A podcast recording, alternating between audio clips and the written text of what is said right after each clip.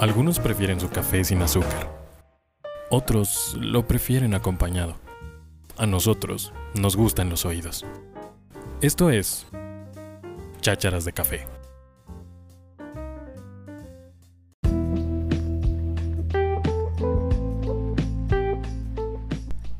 Hola, hola, ¿cómo les va? Muchísimas gracias por estar escuchando nuevamente estas chácharas. Estoy muy contenta por eh, compartir hoy un nuevo capítulo de chácharas de café. Y bueno, pues hoy les traigo un tema que para mí es bien importante porque bueno, es, es algo que, que yo amo mucho, que es algo que hago todos los días y creo que además lo hacemos todos, que es la comunicación. Como ustedes lo saben, yo estudié comunicación y si no, si no lo sabían o no han escuchado el primer eh, episodio de Chácharas de Café en donde les explico un poco quién soy, pues les cuento. Básicamente yo estudié ciencias de la comunicación hace algunos muchos años y eh, pues bueno, me he dedicado a eso por más de 14 años. Así es que es un tema en el que a mí me, me ha gustado muchísimo profundizar, he dado pues muchos talleres acerca de cómo comunicarnos efectivamente, pues obviamente he dado también muchas clases, como también lo saben y si no, también les cuento que doy clases en la carrera de comunicación en la Universidad Autónoma del Estado de Hidalgo, así es que, pues bueno, sin fin de conversaciones que he tenido acerca de la comunicación, de cómo comunicar, etcétera, etcétera. Por eso es que el día de hoy decidí hacer un podcast al cual le titulé La ilusión de la comunicación. Porque efectivamente, como les decía hace unos momentos, nosotros pensamos que nos comunicamos y no es cierto. Así es que bueno, déjenme contarles algo. Fíjense que en diciembre de 1998, un cohete de la NASA despegó con destino a Marte. Se trataba del primer satélite meteorológico que se enviaba a otro planeta. Eh, se le destinó un presupuesto nada más ni nada menos que de 125 millones de dólares, pues estamos hablando de la NASA, ¿cierto? De, pues, de Estados Unidos. Entonces, pues bueno, se, le destinó un presupuesto considerable. La misión de aquella, de, de, esa nave era analizar el clima y la atmósfera de Marte. Por primera vez, fue la primera vez que se lanzó un satélite meteorológico para poder medir, ¿no?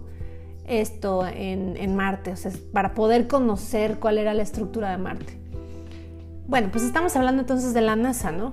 Por supuesto que de alguna manera tienen ellos que controlar sus, sus naves y se tiene un sistema de control en la NASA para poder monitorear, monitorear perdón, y dirigir pues, todas las misiones. Además, bueno, pues estos controladores o controles corrigen también desde la Tierra la trayectoria de las naves. Y bueno, para ellos es algo rutinario. Resulta que eh, pasaron los meses, el cohete seguía en órbita y bueno, pues desde, desde la Tierra se estaba monitoreando cuál era su dirección. Se supondría que tenía que llegar en septiembre del 99 a Marte pero conforme fueron pasando los meses vieron que la nave se empezaba a desviar. Varios controladores entonces se, percataron de que estaba sucediendo algo extraño porque la nave se estaba desviando muchísimo de su ruta. Entonces ellos lo que hacían era, desde la Tierra corregían la trayectoria, pero pues la nave seguía desviándose muchísimo, sin motivo alguno.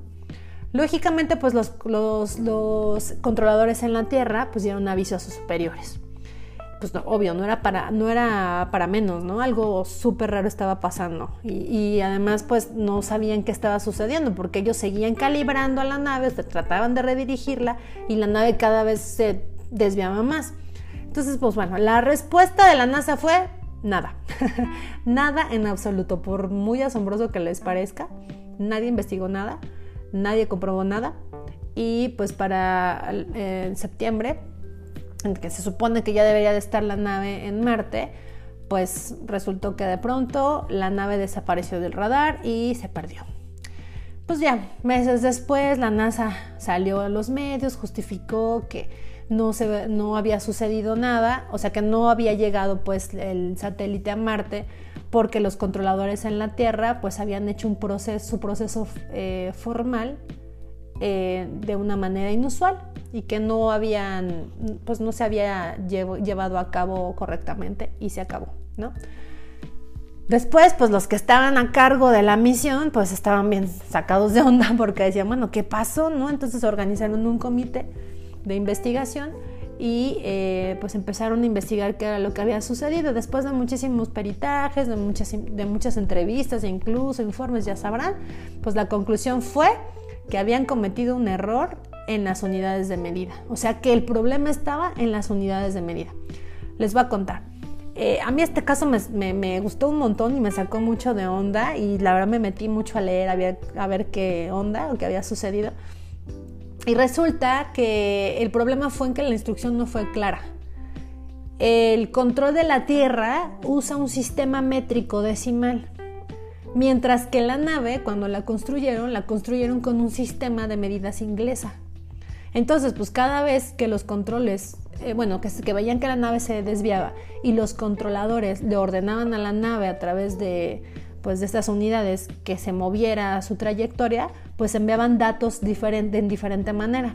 Los enviaban en newtons y la nave lo que hacía era que los calibraba como si fueran libras. Y para darles un dato curioso que encontré, les cuento que una libra equivale a 4.45 newtons. O sea que si yo quiero poner un newton, o sea, le pongo un 1 eh, cuando la nave lo registraba, estaba registrando 4.45. Entonces, si yo quiero que se mueva un, una décima, ¿no?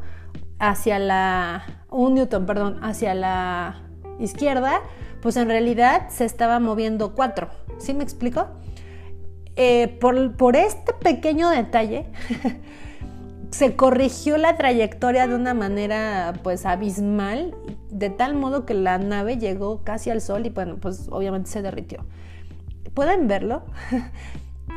una mala comunicación y sobre todo una mala interpretación generaron a lo que hoy muchos le llaman el error más tonto de la historia de la NASA. O sea, ustedes pueden encontrar en Google que esto fue el error más grande y más tonto de la NASA. Con este ejemplo les quería yo contar cómo es que la comunicación es así tan simple. O sea, no es nada más, se va a dar una instrucción y voy a esperar a que ésta se ejecute tal y como yo la dije, ¿no? Entonces, si nos bajamos un poquito más del nivel, imagínense, o sea, cómo es una, una conversación en WhatsApp. O sea, no es comunicación cuando yo estoy mandando emojis básica. O sea, tratan de alguna manera de expresar alguna emoción, pero pues eso no es comunicación, ¿no? Definitivamente tampoco la comunicación es solo mando un, contacto, un correo, pues, diciéndote qué es lo que yo quiero para que tú ya lo respondas. Y tampoco comunicación es hablar, hablar, hablar, hablar, hablar, hablar en el café eh, con mis amigos. O sea, no es comunicación. Entonces, a ver, se los voy a poner un poquito más claro.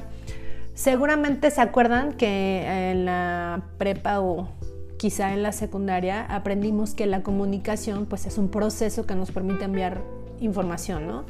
O enviar y recibir un mensaje. Eh, y bueno, se incluye en este modelo a un emisor y a un receptor, ¿no? Es decir, el emisor manda un mensaje, el receptor lo recibe y pues ya ahí tenemos la comunicación. Pero pues no, la verdad es que no es así. Les quiero comentar que básicamente eso no es comunicación. Y nosotros vamos por la vida pensando que sí nos estamos comunicando cuando en realidad no está sucediendo. Literalmente, nosotros em, percibimos, o más bien, nosotros no nos detenemos a pensar que todo lo que nosotros hacemos es comunicación, o sea, estamos haciendo intercambios de información y pues no, en realidad no, no, no es que, que se está ejecutando la comunicación porque asumimos que las otras personas están entendiendo exactamente lo que yo estoy diciendo, o sea, entienden el cómo y el porqué de lo que digo y que además perciben nuestras propias acciones con la misma intención que yo lo hice. ¿Saben? Entonces, el grave problema que nosotros tenemos es eso, que, que asumimos, o sea, que la otra persona me está entendiendo y no es cierto. Díganme, usted, díganme ustedes cuántos problemas han tenido porque mandaron un mensajito en WhatsApp y de repente les contestan con un ok, ¿no?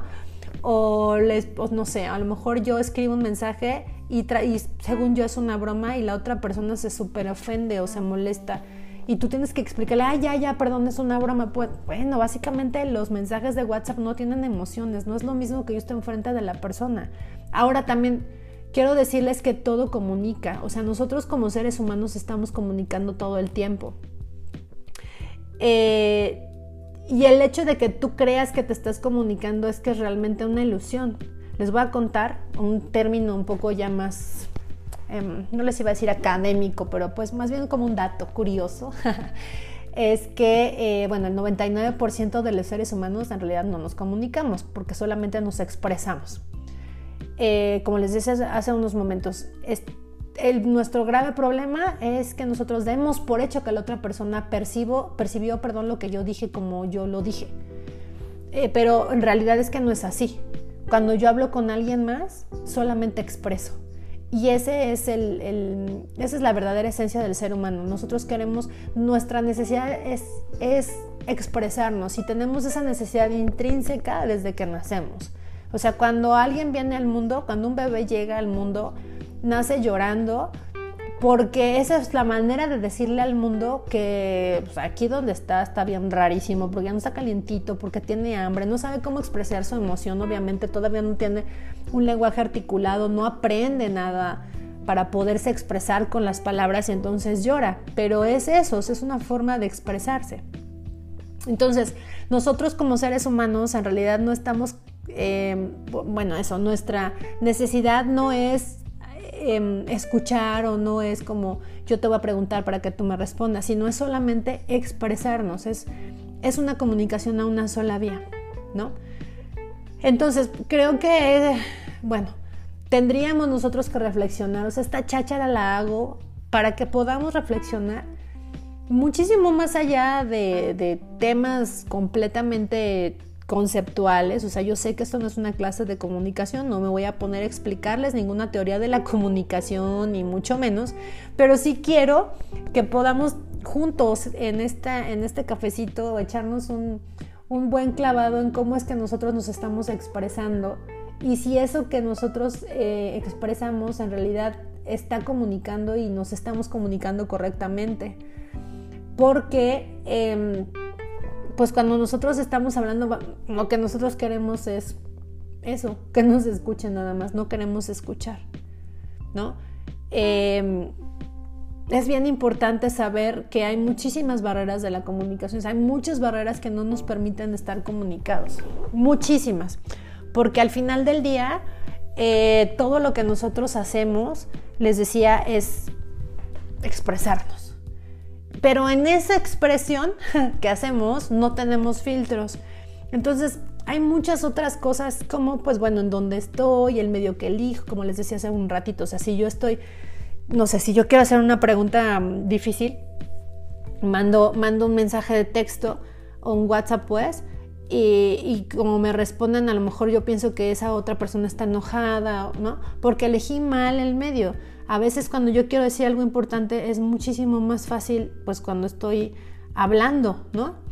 Eh, entonces sería muchísimo mejor hablarle por teléfono a esa persona y entonces ahora sí ya tenemos una respuesta inmediata. No sé si me estoy explicando. Hay muchas barreras y es bien importante que vayamos identificando cuáles son como esas barreras. Bueno, porque todo comunica, así es. También lo que no digo comunica. Sobre todo eso comunica más, ¿no? O sea, Hoy ya tenemos las dos, las dos palomitas azules en WhatsApp. Así es que eso comunica muchísimo. Cuando alguien te deja en visto, comunica mucho, aunque esa no sea tu intención. O sea, muchas veces a mí me ha pasado que yo estoy em, mandando un mensaje y de repente que yo tengo dos WhatsApp, ¿no? Tengo mi WhatsApp personal y mi WhatsApp business y lo tengo en mi teléfono ambos. Así es que muchas veces sucede que me mandan un mensaje personal pero también me mandan un mensaje de mi trabajo y entonces pues me clavo, la verdad casi no le hago caso al, WhatsApp personal hasta después de las 6 de la tarde. Entonces, si es como en la mañana, pues ya me están mandando un mensajito eh, y a lo mejor yo te contesto, pero ya me llegaron un montón de mensajes de mi trabajo, de del WhatsApp Business y me clavo por allá y ya se me fue la onda y ya no contesté en el WhatsApp personal, porque además el WhatsApp Business lo tengo en mi computadora. Así es que puedo aparecerte en línea. Puedo incluso haber visto tu mensaje y dejarte con las dos palomitas, pero no significa para mí que no te estoy pelando, que no eres importante o que te estoy evitando o que, no sé, estoy enojada. Significa que estoy trabajando y que estoy en línea, pero porque estoy en, en mi WhatsApp Business, ¿no? No significa otra cosa. Pero muchas veces me ha pasado que me dicen que mala onda, me dejaste en visto, vi que estabas en línea y no me contestaste, y ¿saben? Y bueno, he tenido una serie de broncas y les tengo que explicar lo que les estoy explicando ahorita. No, pues mira, bla, bla, bla. Entonces, estamos asumiendo que eh, suceden, ¿no? Cosas en, medio de una comunicación cuando en realidad pues no existe la comunicación. Les, voy, les, les voy a poner un ejemplo, otro ejemplo muchísimo más claro una conversación. Piensen en una conversación con su ser más cercano. Y de repente están así, o sea, está como muy rara la, la, relación, es decir, o sea, como el ambiente, ¿no? Y entonces preguntas, ¿por qué te enojas? ¿Estás enojado? No, no estoy enojado, te dice la otra persona. No, mira, ¿cómo me contestaste? Claro que estoy enojado. Que no, que no estoy enojada. Mira, me contestaste que no, no estoy enojado o enojada. Mira, ya me contestaste feo. Ay, qué feo yo. No, fuiste tú quien me respondió mal. No, no, no, no, no, ya no viste cómo me estás hablando. Oh, que no te estoy hablando. Mira, ya me estás hablando mal. Que yo te estoy hablando normal. Sí, claro, me estás hablando mal, pero ve tu carota que tienes. bueno, y así, ¿cuántos de nosotros no hemos tenido esta conversación? Así que se, extiende, ¿no? Y termina en un súper problema. Bueno, Chernobyl era light, o sea, el ambiente de Chernobyl era rosas, ¿no? El olor a rosas, o sea, esto es una cosa horrorosa. ¿Sí me explico? Eh, todo tiene que ver con la percepción, o sea, con lo que nosotros estamos asumiendo de la otra persona. Y pues bueno, que tenemos que darnos cuenta que, eh, que, bueno, que esto es algo más dinámico, ¿saben? De hecho, influimos en el comportamiento de la otra persona, aún sin hablar. Por eso les decía ahorita, o sea, si yo estoy súper seria y la otra persona habla conmigo yo estoy súper seria, o sea, estoy influyendo en el comportamiento de la otra persona. Entonces ahí es cuando vienen estos problemas de, es que ve cómo me hablaste, que no, no te hablé mal, pero pues ya le pusiste cara y así. Entonces, de alguna forma, pues sí influiste en su comportamiento, ¿no? Y con esto les quiero decir, les quiero contar ahora sí bien algo del concepto de que hace rato lo iba a decir, pero después eh, decidí mejor abordar esto primero. Eh, porque fíjense que el, 93% de nuestra comunicación no está compuesta por palabras. Hay una fórmula muy básica que es el 93, eh, el 93%. De ese 93%, adentro está el medio en el que nosotros estamos haciendo nuestra comunicación, el tono, y el lenguaje no verbal. Y el otro 7% solamente tiene que ver con las palabras, con el mensaje como tal. Entonces, imagínense, si yo solamente lo que digo representa el 7% del 100% de que tú estás percibiendo, pues es un total desgorre, ¿no?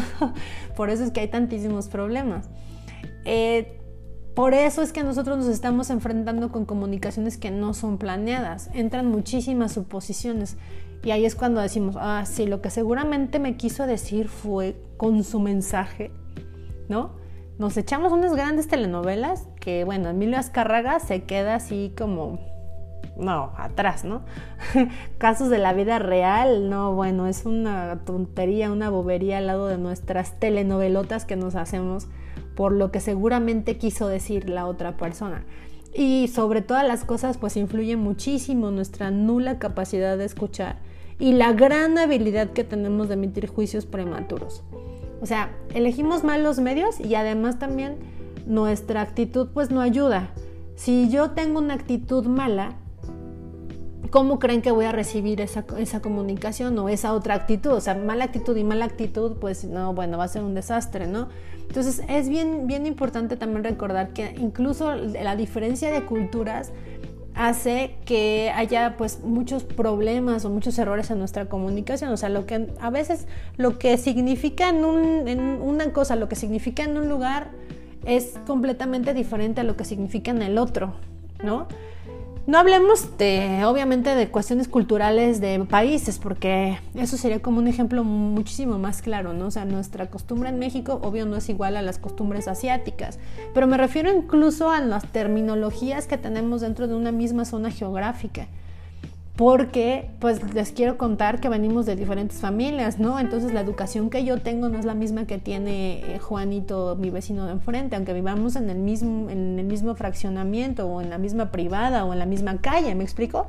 Es bien importante que nosotros también entendamos que mientras nosotros no unifiquemos los significados que tenemos de las cosas, ¿no? En esas dos partes, pues no vamos a, poder ponernos de acuerdo. O sea, vamos a seguir teniendo muchísimas, muchísimas broncas.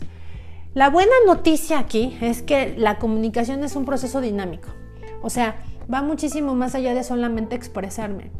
Y cuando nos damos cuenta y somos súper conscientes de que estamos en un proceso dinámico, nos damos también cuenta que hacemos algo que se le llama en comunicación co-construcción, que es como su nombre lo dice, hacer una construcción compartida de ambos lados. O sea, lo que construyo y después viene esa otra persona y colabora con la construcción y así vamos, ¿no? Haciendo una co-construcción. No es, no es como como ah, yo, yo, o sea, yo ya lo que dije y ahí está, ¿no? Y ya. O sea, tú vienes y te vas encima de lo que yo te dije. No, no, no, es una co-construcción. Si nosotros no tenemos una co-construcción y no estamos participando de manera consciente en este intercambio de ambas partes, pues solamente nos estamos expresando. Entonces, el día que tú estés en una pelea y te des cuenta que tú solamente estás diciendo lo que piensas en ese momento y lo que estás percibiendo, no estás teniendo comunicación, estás teniendo una pelea. estás teniendo una pataleta, un berrinche. No estás ejerciendo una conciliación, incluso, ¿no? una comunicación. Porque comunicar significa escuchar también, ¿no?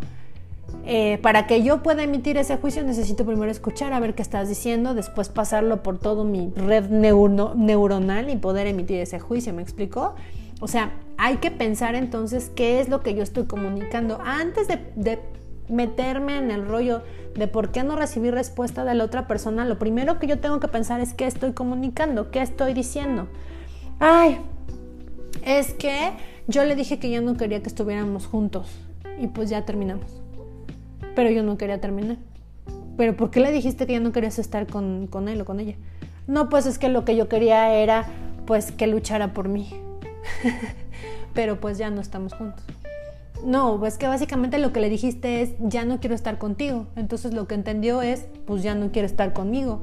O sea, eh, no, pero es que debió de haber, o sea, porque si de veras me quería, debió de haber luchado por mí. No, también hay personas que saben, o sea, de verdad, aunque no lo crean, también hay personas que saben respetar a pesar de, sus propias eh, emociones, ¿no? O sea, de veras. Puede ser que esa persona sí te quería mucho o que sí quería estar contigo y que sí te rogó tres veces, acuérdate. Bueno, sí me dijo tres veces, no, mira, piénsalo bien y yo le volví a decir, no, no quiero pero yo quería que luchara más. No, le estás diciendo que no. Sí me explico, digo, es un ejemplo bien, bien brusco, bien bruto iba a decir, se iba a escuchar muy feo.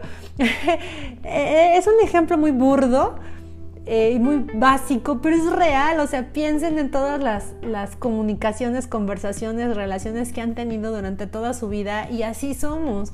Y no se, no se trata de género, no se trata de que las mujeres somos así o que los hombres son de esta manera, se trata del ser humano. ¿ok? Que queremos que la otra persona perciba lo que nosotros incluso no decimos. Y eso es, bueno, tema de pleito. Les voy a contar la fórmula para que todos nos podamos detener en el proceso que podamos llevar en un mensaje, ¿ok? bueno, no, ya lo dije como, como si estuviéramos en una clase, discúlpenme.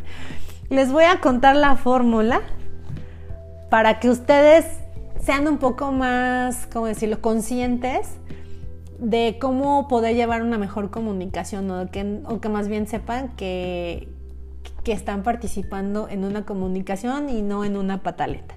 Ahí les va. Lo primero que hacemos es, yo envío un estímulo. aquí ya no estoy hablando de mensaje ni estoy hablando de estímulos, ¿ok? Entonces yo envío un estímulo. La persona recibe el estímulo y lo percibe Después, ahora sí, en su cabeza configura el mensaje.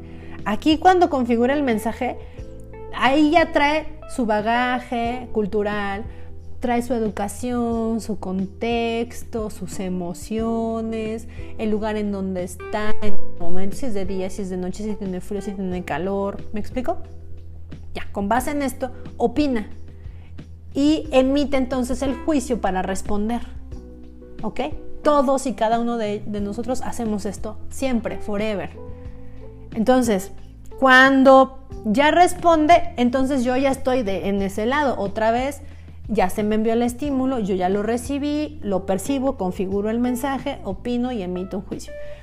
Ok, cuando yo estoy bien consciente de este, de, este proceso o de esta formulita que les estoy dando, puedo entonces empezar a, tener mejor comunicación o empezarme a habilitar. ¿Ok? Eh, podemos de hecho manipular nuestros mensajes, o sea, moldearlos, ¿no? Y con esto ya la, la, ilusión de la comunicación deja de serlo para que nosotros entonces podamos percibirnos a nosotros mismos y así autorregularnos. Aquí sí viene ya el trabajo en uno mismo, porque de esta manera vamos a empezar a regular nuestro comportamiento. Entonces vamos a ver a la comunicación más desde el comportamiento que desde el simple hecho de hablar y se acabó. ¿No? Podríamos comunicarnos mejor. ¿Cómo podemos comunicarnos mejor? Bueno, primero tenemos que aprender a conocernos. O sea, tenemos que saber qué me cae bien, qué me cae mal, cómo contesto, cómo me muevo, todo. Necesito aprender a escucharme, porque de esta manera yo voy a poder conocerme perfectamente y voy a saber qué comunico y cómo lo comunico. O sea, si yo tengo la mala costumbre, porque solo es eso, una mala costumbre de siempre sentarme y tomar mi teléfono, desde ese momento le estoy comunicando a los que están enfrente de mí, no me interesa que estés aquí, es más importante para mí mi celular, gracias a Dios. Y te pones en el celular. Y eso no es necesariamente como que le quieres decir a los demás eso, sino simplemente es una mala costumbre. Entonces puedes empezar a habilitarte a ti mismo o a ti misma para dejar de hacerlo. A mí eso me costó mucho, me lo hicieron ver hace muchos años, eh, que siempre llegaba con el celular y es que de verdad no era porque era mala onda, es que mi trabajo siempre ha sido en mi celular, o sea, yo con mis clientes y mando mensajes, correos y todo, ¿no? Pero de verdad es que, que me, me ha costado mucho trabajo y lo he entendido y trato de no hacerlo, precisamente por eso, porque comunico que las demás personas ni siquiera saben que estoy trabajando, nada más ven que estoy en el celular y pueden pensar que estoy mandando un mensaje, que estoy en el Instagram o no sé, pero no es así. Entonces, suele suceder que cuando tengo que agarrar mi teléfono, entonces como yo ya, yo ya sé qué es lo que estoy comunicando, entonces me, me, o sea, sigo, sigo pues en entrenamiento, ¿no? Pero me he acostumbrado a mí misma a decir, voy a trabajar, voy a mandar un mensaje a un cliente, eh, perdón, voy a escribir un correo rapidísimo y ahorita tal cosa, ¿sale? Ya lo estoy comunicando, entonces ya le estoy diciendo a la otra persona, Puede ser que tú percibas algo, pero no es eso, es esto, ¿ok? Entonces, es bien importante que le podamos dar voz a nosotros, o sea, que le podamos dar voz a nuestra comunicación para ser empático con el otro. Y créanme, cuando yo logro este conocimiento, cuando logremos este conocimiento y empecemos a practicarlo, vamos a empezar a entender y sobre todo vamos a empezar a ver al receptor y a quitar los ojos de nosotros mismos y vamos a ver a la otra persona. Entonces, vamos a tener muchísimo más cuidado en hablar, muchísimo más cuidado en nuestro lenguaje corporal, en el tono de nuestra voz y de esa manera vamos a impactar ¿no? a nuestro alrededor. El resultado que vamos a tener es que va a haber una nueva percepción. Y esto nos va a ayudar entonces a poder tener nuevas respuestas y vamos a lograr unos objetivos, pues, por decirlo así, comunes, ¿no? Porque vamos a empezar a ser multiplicadores y a romper con el ciclo de la pataleta. Y como en todo, pues la práctica es el maestro. Tenemos que irlo practicando como les decía ahorita. O sea, yo sigo en entrenamiento. No crean que porque yo esto hasta lo he dicho como en clases y de veras me echo dos, tres horas hablando de esto y hacemos prácticas y talleres y no sé qué, yo ya soy la super guau. No, o sea, lo tengo que practicar, lo tengo que seguir puliendo. Sigo en entrenamiento y seguramente toda mi vida va a ser un campo de entrenamiento, ¿no? Pero de verdad, cuando tú tienes este autoconocimiento, rompes ese paradigma, ¿no? Eh, y, les decía, o sea, te vuelves multiplicador, eso es muy, muy importante.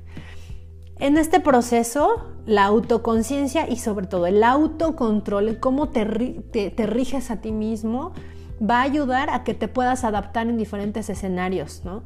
Eh, y escenarios me refiero a diferentes lugares y también me refiero a diferentes eh, cosas o, o, bueno, situaciones en las que te enfrentes. O sea, vas a poder hacer desde una muy buena presentación en tu trabajo, ¿no? Hasta, hasta, hasta, llevar bien una discusión en una relación interpersonal, ¿no? Vas a poder mejorar como ese ambiente. Porque cuando tú te detienes a pensar o cuando te detengas a pensar en lo que dices y cómo lo vas a decir al otro, créeme que le va a impactar. Eh, y bueno, bien o mal, vas a construir algo en una base que tú pusiste. ¿Sí me explico? O sea, tú pones esa base y entonces se construye algo encima y, aquí viene la co-construcción.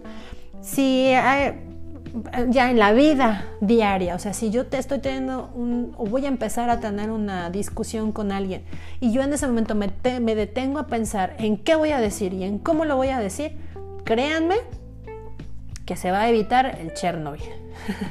¿no? Y se va a, bajar. Puede ser que la otra persona siga ahí como, no, porque tú me dijiste que no sé qué. Y tú, y tú ya estás como autorregulado, entonces ya vas a ver a la otra persona y te vas a dar cuenta, ok, yo por más que le quiera decir a esta persona que no estoy enojado, que estoy de buenas o que no va a pasar esto, esa persona sigue en su rollo, no ha roto el ciclo, ¿no? Pues entonces hasta aquí llegó, no vamos a podernos comunicar. Entonces le vas a decir muy amablemente, muy tranquilo y regulado y regulada, sabes que hablamos en otro momento porque creo que ahorita no estamos llegando a ningún punto. Con una sonrisa, con una tranquilidad y te vas. ¿Sí me explico? Podemos transformar la comunicación de otra persona porque estamos eh, regulándonos y estamos construyendo una base en esa comunicación. A mí me ha pasado muchísimo también. Les voy a contar que yo tengo un TOC. Por eso les digo que esto como, como que multiplica. Yo tengo un toque cañón para escribir sin faltas de ortografía. Obvio me equivoco, ¿eh? Porque también luego eso me pasa, que me ponen ahí en el aparador y me dicen, ¡Ah! te faltó el punto. No manches, no tiene coma. Precisamente por eso, porque como yo em, trato siempre, me esfuerzo muchísimo en, escribir bien, porque tengo un toque, o sea, como tengo, o sea, mucho control. Tengo un tema igual con el, con el control, pues, pero bueno, eso ya, ya lo platicaremos en otra chacharita. Eh, bueno, cuando yo envío un mensaje por WhatsApp, me detengo mucho, les decía, a ver la puntuación y, sobre todo pongo signos de interrogación al inicio y al final de mi, pregunta. Y les quiero contar que un buen porcentaje de mis contactos ha cambiado su manera de escribir conmigo. Incluso me han dicho, ay, es que contigo tengo que escribir bien. ya sé que contigo tengo que escribir bien. Ay, ya sé que contigo hay que hablar bien. ¿No? Como en tono de broma, pero lo hacen. Y yo he visto a esa misma persona escribiéndome perfectamente, escribirle un mensaje a otra persona con unas faltas horribles o con, bueno, cosas que te salen sangre de los ojos. Pero de verdad te vuelves un multiplicador, o sea, tú fomentas a que la otra persona o que en ese lugar se, se, se tenga una mejor forma de comunicarse. Por eso, hoy te quiero decir que si tú encuentras tu esencia, en cómo tú te estás comunicando, vas a poder tener como una mejor forma de llevar incluso las relaciones, ¿no? Tus relaciones eh, interpersonales y vas a poder tener unas conversaciones muchísimo más claras, con muchas mejores actitudes. Y pues bueno, creo que al final me gustaría terminar con esta, esta chacharita y este cafecito. Y créanme que yo me puedo echar hablando de esto como 50 horas pero no quiero aburrirlos. Lo único que quiero decirles para finalizar esta, esta cháchara es que hay que acordarnos que además de que la comunicación es dinámica, implica a dos personas, tiene que haber una co-construcción y sobre todo resumen lo que todo tiene que ver con la percepción y con no asumir.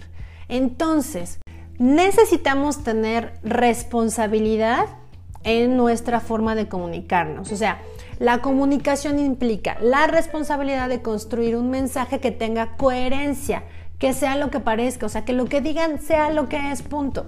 No es como, es que yo le dije, como les platicaba hace un ratito, ¿no? Es que yo le dije que pues no me buscara y no me buscó. Pues es que es lo que dijiste, dijiste que no te buscara, sí, pero yo quería que me buscara. ¿Me explico? O sea, necesitamos ser súper coherentes, que sea lo que parezca, lo que yo diga, que sea lo que yo diga. Está en nuestro poder, créanmelo, que nosotros podamos hacer, transformar pues nuestro ambiente, transformar nuestras comunicaciones y está en nuestro poder el mensaje que yo estoy dando. ¿No? Acuérdense que todo comunica, todo lo que yo soy como ser humano está comunicando. Entonces es muy importante que yo me esfuerce para poder autorregularme y hacer que la esencia de mi mensaje, la esencia de lo que yo soy, siempre sea lo que quiero decir. Que típicamente también lo que escuche siempre lo haga sin asumir nada más que lo que estoy escuchando. ¿Me explico? Porque entonces de verdad vamos a seguir en el ciclo y vamos a ser como los hámsters que están ahí dándole vuelta siempre a su ruedita. Tenemos de verdad el chance de poder hoy cambiar esta forma en la que nos comunicamos. Ay, y como les dije, es bien, bien, bien, bien importante que eh, tengamos esta autoconciencia de lo que nosotros decimos, cómo lo decimos y en qué tono lo decimos y qué queremos decir con ello para que la otra persona lo perciba con el menos ruido posible. ¿no? Ahorita sí les voy a aventar un, un, término muy, muy técnico de la comunicación, pero hay eso, el ruido. ¿no? Eh, cuando yo mando un mensaje, em, cuando, cuando va a llegar al receptor, hay todo lo que está alrededor se le llama ruido literalmente al ruido, o sea, a los sonidos que están alrededor, pero también a todas las barreras que puede haber en medio, eso se le llama ruido. Pero si yo con esta autoconciencia y con este autocontrol, yo puedo enviar un mensaje lo mejor posible hecho, o sea, lo mejor planeado posible, aunque pase por todos los ruidos, va a llegar casi que así sin, sin ningún problema, ¿me explico? Entonces, entre, entre más consciente sea de toda las, la comunicación que yo estoy teniendo, mejor va a poder ser la comunicación que tenga la otra persona conmigo. Y así vamos a seguir co-construyendo relaciones, comunicaciones y vamos a alentar un mejor ambiente, ¿no? Y un mejor mundo casi casi. Entonces, pues bueno, espero que esta cháchara la hayan disfrutado tanto como yo. Les decía, o sea, me puedo echar muchísimo tiempo aquí hablando de esto, pero ya no les quiero quitar más de su tiempo tan valioso. De verdad agradezco muchísimo que se hayan quedado hasta aquí a escucharme. Y pues nada, espero que nos escuchemos eh, muy muy pronto con una nueva chacharita, con un nuevo cafecito. Les mando un abrazo y nos escuchamos en la próxima.